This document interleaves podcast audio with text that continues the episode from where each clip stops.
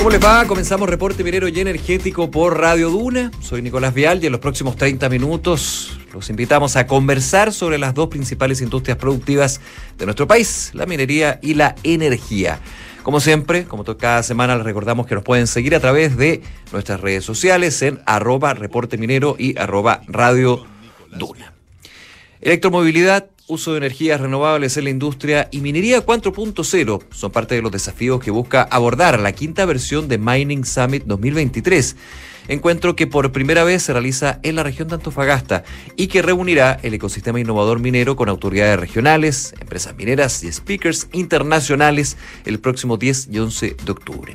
Debates, paneles y workshops serán parte de la agenda del encuentro que cuenta con el apoyo de Corfo, que destacarán las mejores prácticas y las tendencias emergentes en la industria para fomentar la colaboración, compartir conocimiento y explorar soluciones sostenibles para una minería del futuro. Para conocer más sobre esta iniciativa estaremos conversando con el cofundador de Mining Summit, Claudio Valenzuela. Y como todas las semanas, nos acompaña América Rodríguez, editora de Reporte Minero y Energético.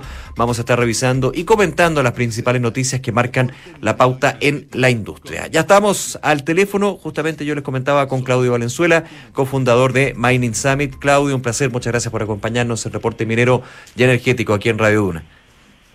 Hola, ¿qué tal? Muchas gracias por la invitación. Cuéntanos, Claudio, primero, eh, ¿cómo nace Mining Summit y el objetivo también que busca? A ver, bueno, esta es la quinta edición. Eh, Mining Summit nace ya hace unos eh, más de cinco años. la idea original y la misión se mantiene es darle visibilidad a las innovaciones, a los emprendedores y a todo lo relacionado con las nuevas tendencias en la minería eh, que es un espacio que eh, cuando iniciamos el, evento eh, aún no estaba cubierto y afortunadamente hemos llegado a mucha gente que, quería mostrar lo que estaba haciendo y encontró ese lugar en Mining Summit.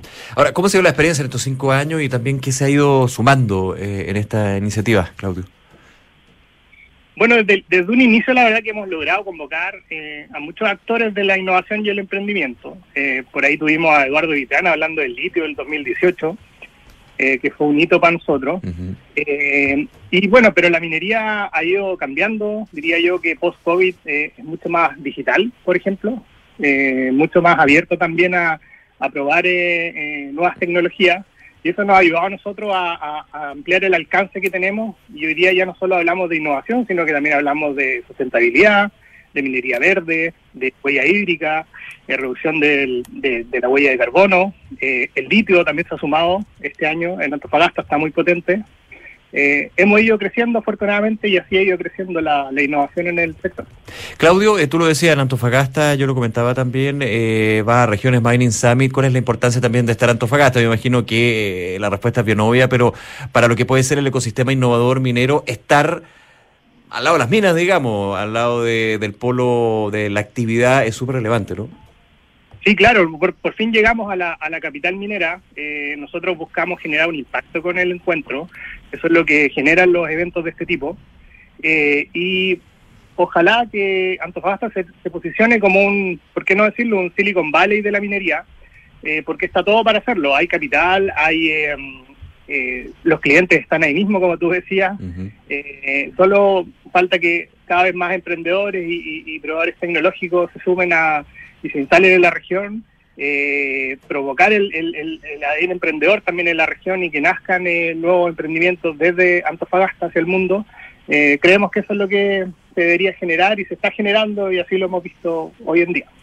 Estamos conversando con el cofundador de Mining Summit, Claudio Valenzuela. Claudio, para esta quinta edición, sexta, sexta ya, ya han habido cinco ediciones, ¿no? No, no, quinta, esta es la quinta. Ah, esta es la quinta, ya, perfecto. Para esta quinta edición, ¿cuáles son las grandes temáticas que van a abordar en el ecosistema innovador minero ahí que proponen? Tenemos dos días. Un día eh, más eh, orientado a la digitalización en el sector, el día uno, y el segundo día más orientado a la sustentabilidad. Eh, van a haber temáticas de digitalización, por supuesto, temas de gemelos digitales. Viene Nexa, que es una empresa brasilera, mostrar un caso de una faena en Perú eh, Minsur, una minera peruana también, que va a mostrar eh, un caso de analítica en la planta. Eh, Accenture también está con analítica y, temas de agua. Eh, y el segundo día, eh, un tema más, más dedicado a la sustentabilidad, va a estar muy presente SQM, eh, BHP, mostrando su, sus eh, avances en tema de reducción de huella hídrica. Está Constanza Davidovich, que es la directora de innovación de BHP. Eh, tenemos una agenda bien cargada eh, y creo que como interesante para la audiencia que lo publicamos ayer, eh, viene un speaker de Estados Unidos, eh, son unos investigadores de, del MIT, eh, que están desarrollando eh, proyectos para hacer minería en la Luna, en asteroides y en Marte. Eh, Mira. Es algo muy, muy, muy futurista. Eh, Está, está bien el interesante eso. Invitado, sí. Ahí, eh, al- eso va a estar el día 1 al final. Ya. Ahora, eh, déjame hacerte una pregunta, mm, eh, Claudio, Claudio Valenzuela, cofundador de Mining Summit. Eh, las principales tendencias en materia de tecnología eh, que ustedes están viendo y la minería 4.0 que van a ser abordadas de todas maneras y por supuesto en esta versión de Mining Summit. La, las tende- las últimas tendencias que hemos visto que la, la, la minería está adoptando, bueno, tiene, tiene mucho que ver con el cambio climático. Eh, todos sabemos que se necesita más y mejor minería eh, y, las mineras han, tomado esa, esa iniciativa, creemos, de, muy buena forma y así se han ido vinculando eh, con distintas eh, tecnologías y, emprendimientos también de, que están haciendo desarrollo en esa línea.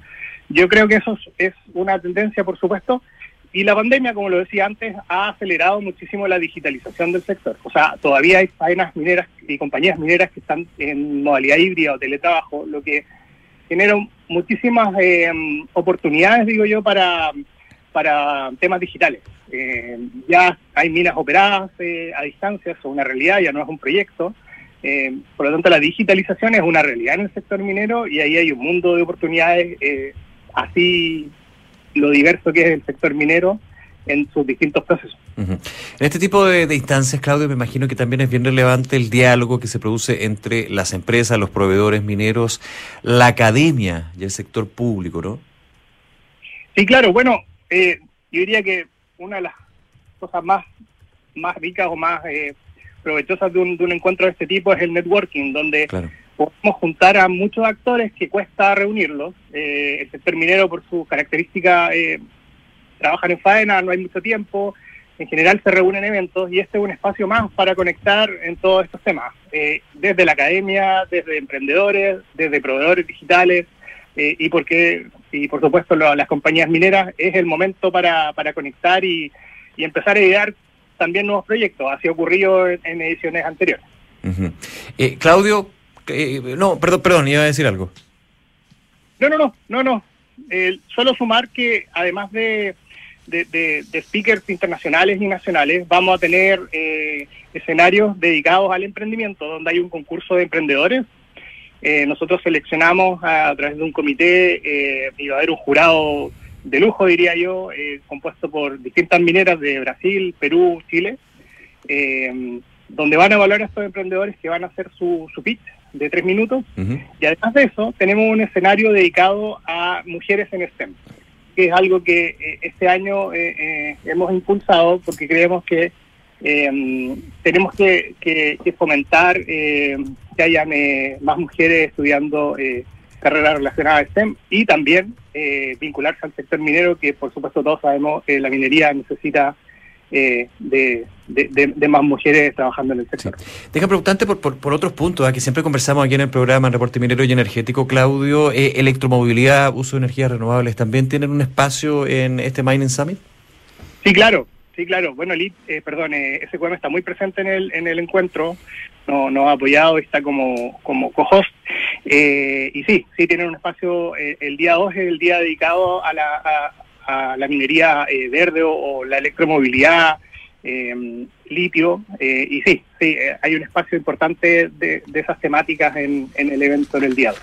Sí, esto todo enmarcado en lo que eh, tú has- nos has comentado varias veces, Claudio, en esta conversación, que es el ecosistema de innovación, de emprendimiento en el sector minero.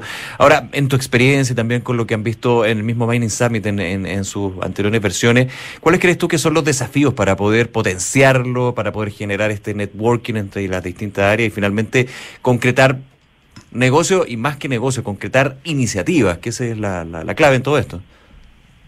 Sí, bueno, hay que ser justo y, comentar que hace cinco años atrás o cinco ediciones atrás de Mining Summit era muy distinto el, panorama. Era mucho más difícil para un emprendedor acercarse a una compañía minera y mostrar sus soluciones. Eso ha avanzado muchísimo, afortunadamente, porque creemos que hay un win-win para ambos. Eh, y yo creo que tienen que seguir las instancias de conexión, eh, la apertura de las compañías mineras a poder probar nuevas tecnologías. Yo sé que para ellos es complejo muchas veces.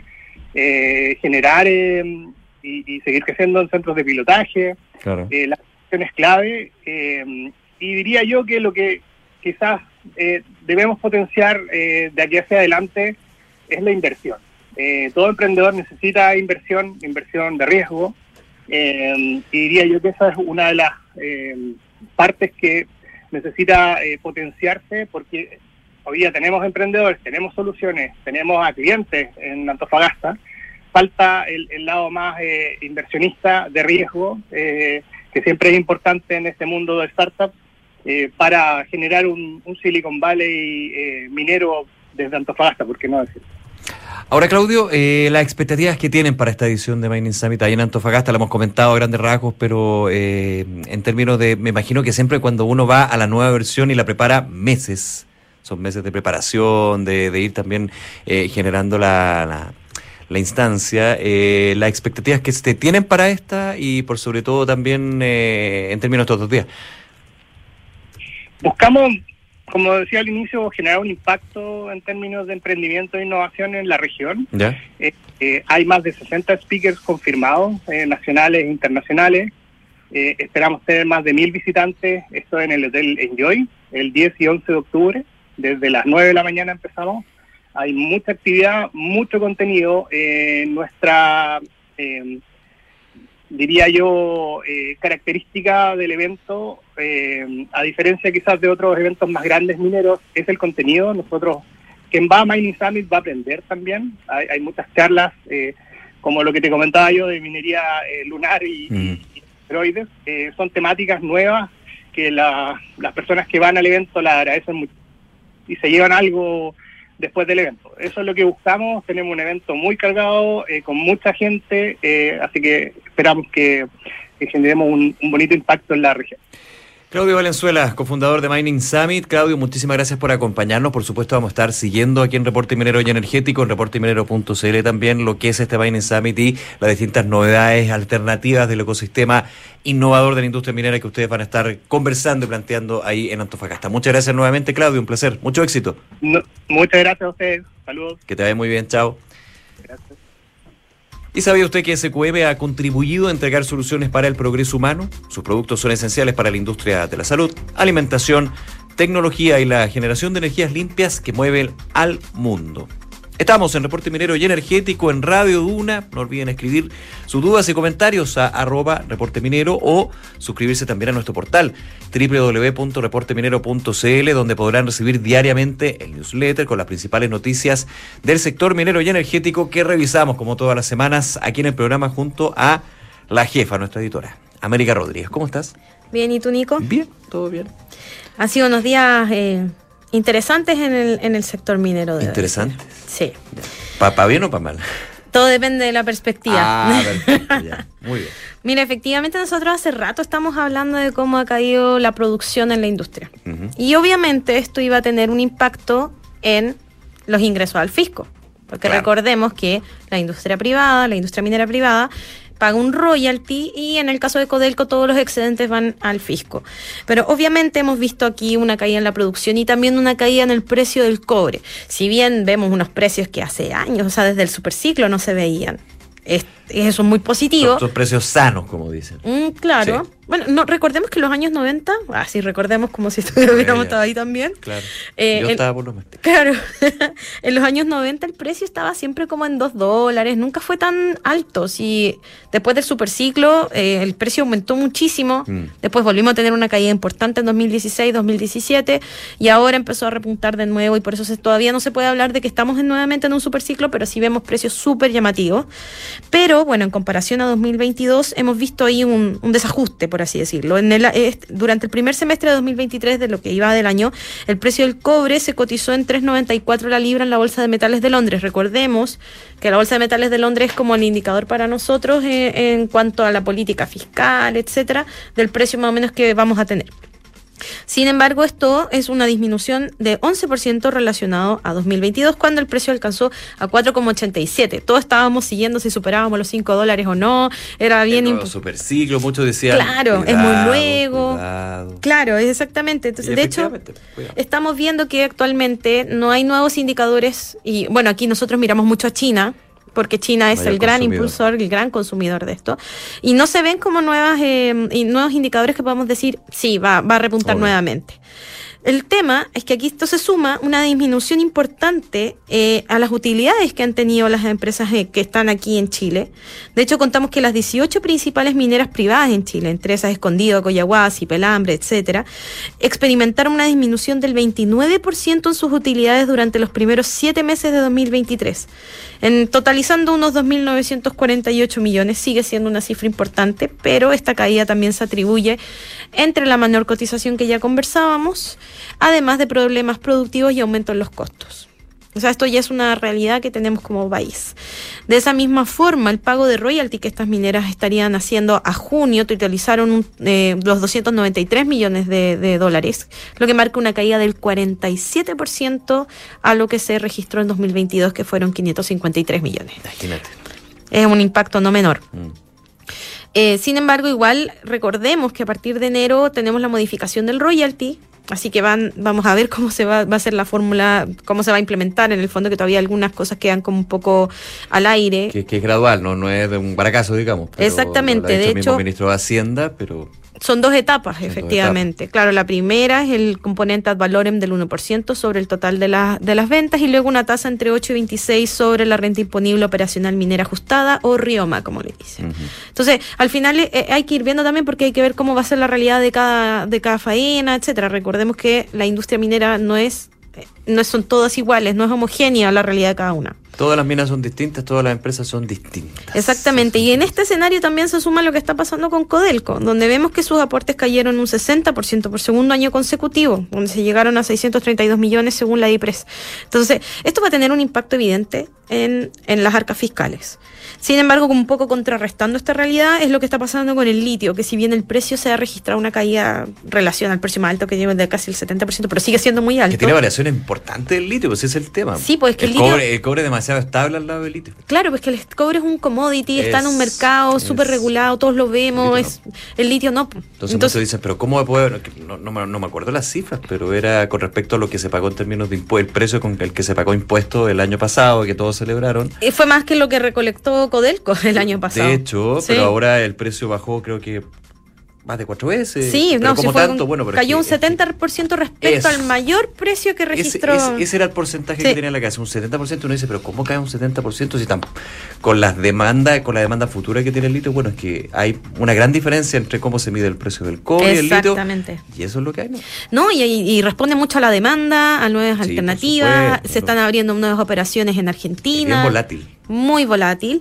Pero, sin embargo, dado que hubo un aumento en la producción de litio, los pagos de impuestos crecieron un 13%. Claro, como que compensaría de alguna manera esta baja en el precio. En el caso de Albemarle, claro, en el caso de Albemarle se triplicó el aporte al fisco y llegó a 651 millones durante el primer semestre. Y en el caso de SQM, la empresa realizó pagos por 1.180 millones, un 17% menos que el año pasado, pero sigue siendo ese el mayor eh, aportante en, este caso al fisco a través de Corfo. Recordemos que Corfo hizo unos reajustes de, de, los ingresos cuando llegara a un cierto nivel, ellos iban a tomar un porcentaje. Así que dentro de todo esto se está moviendo bastante. Em, hay que seguir viendo cómo va a seguir este segundo semestre. No creo que haya mayores variaciones. La situación de Codelco tampoco, digamos que vaya a cambiar mucho de hoy a mañana. Máximo Pacheco ha sido muy eh, enfático en decir que este va a ser el peor año y que el próximo va a reapuntar. Sin embargo, cuando uno revisa la prensa hacia atrás, también se dijo lo mismo del año pasado y, bueno, esto en realidad es muy de futuro, no se puede apostar tanto. Oye, hablemos de negociaciones sindicales, también que están ahí en el horizonte, eh, algunas que se adelantan, otras que no, y otras que se están fraguando. Sí, Bueno, hace muchos años, en el año 2017. Muchos años. Muchos Ya, años. 2017. Sí. Ah, ya sé que te voy a acordar. Sí, en 2017 se registró la huelga de- sindical minera más importante y más larga de Chile y de la gran minería del cobre.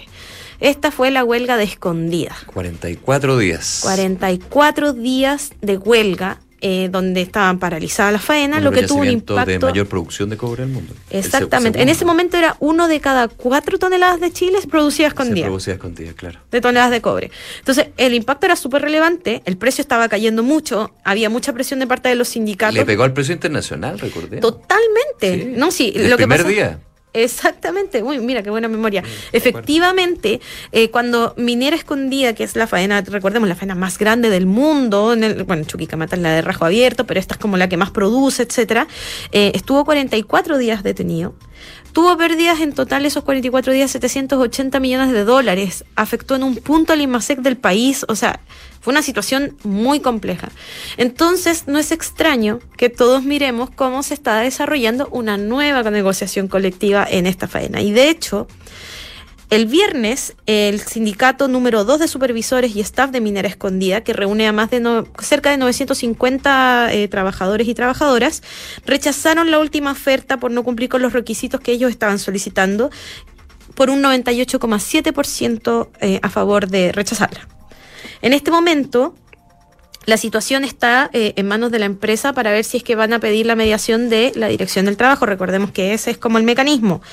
En teoría hoy día hasta las 12 de la noche pueden decidir si, si van a mediar o no, si no tendría, se irían a huelga mañana, miércoles. Ya. Pero hay que ver ahí cómo, cómo se va a seguir desarrollando esa parte. Y bueno, aquí hay un tema súper relevante a nivel como de, de cómo vemos a la industria minera. Siempre hablamos de cuánto es el bono de término de conflicto y al final la discusión siempre... Exacto, porque la industria minera, recordemos, es- hay muchos ingresos, o sea, es Sí. muy competitiva. eh, los sueldos también son altos porque se levantan a los trabajadores de una empresa a otra muchísimo. Pero el bono de término de conflicto no es lo único que se discute aquí. También hay otras cosas en cuanto a las condiciones, los turnos, la diferenciación entre los trabajadores que son eh, externos y los internos Tema de seguridad. temas de seguridad súper relevantes. eh, los mineros están expuestos a, a- a muchas situaciones igual complejas y peligrosas, entonces aquí es, es mucho ese énfasis. Entonces a veces no necesariamente el bono de término de conflicto es el meollo de la discusión, aquí hay mucho más en ese sentido. Y para, eh, de acuerdo al punto de vista del sindicato, esto no se estaría... eh, en el fondo reflejando en la oferta que está haciendo la empresa. De hecho, el sindicato acusó a la empresa de una disminución ilegal del piso de negociación, incumplimiento del contrato colectivo, rebaja ilegal de los beneficios, no cumplimiento de la jornada de trabajo, bonos de término muy por debajo del mercado e irrespeto de la ley laboral chilena. Eso dice el sindicato. De todas formas, la empresa que emitió un comunicado ya estaba revisando toda esta situación. Pero de forma un poquito como paralela, vemos que Codelco, de hecho, ha estado adelantando todas sus negociaciones colectivas y cerró eh, con la división Radomiro Tomic de Codelco, eh, cerraron el proceso de negociación colectiva con el sindicato de supervisores allá. Así que aquí estos ya están como una situación bastante paralela a lo que está viviendo Escondida. Bien, hay que estar atento a eso. Oye, nos quedan unos minutitos, hablemos de impuestos verdes también, es lo que nos queda. Sí, bueno, es una tendencia que se está dando en todo el mundo. Y efectivamente aquí en Chile se impulsó este tema de los impuestos verdes como una forma de un sistema de compensación de las emisiones que hacen las empresas como la industria minera. De hecho, eh, fue publicado en el diario oficial el reglamento de proyectos de reducción de emisiones de contaminantes para eh, compensar emisiones grabadas. En él se establece el sistema de compensaciones de impuestos verdes, lo que marca un hito en la lucha contra la contaminación y la promoción de una economía sustentable.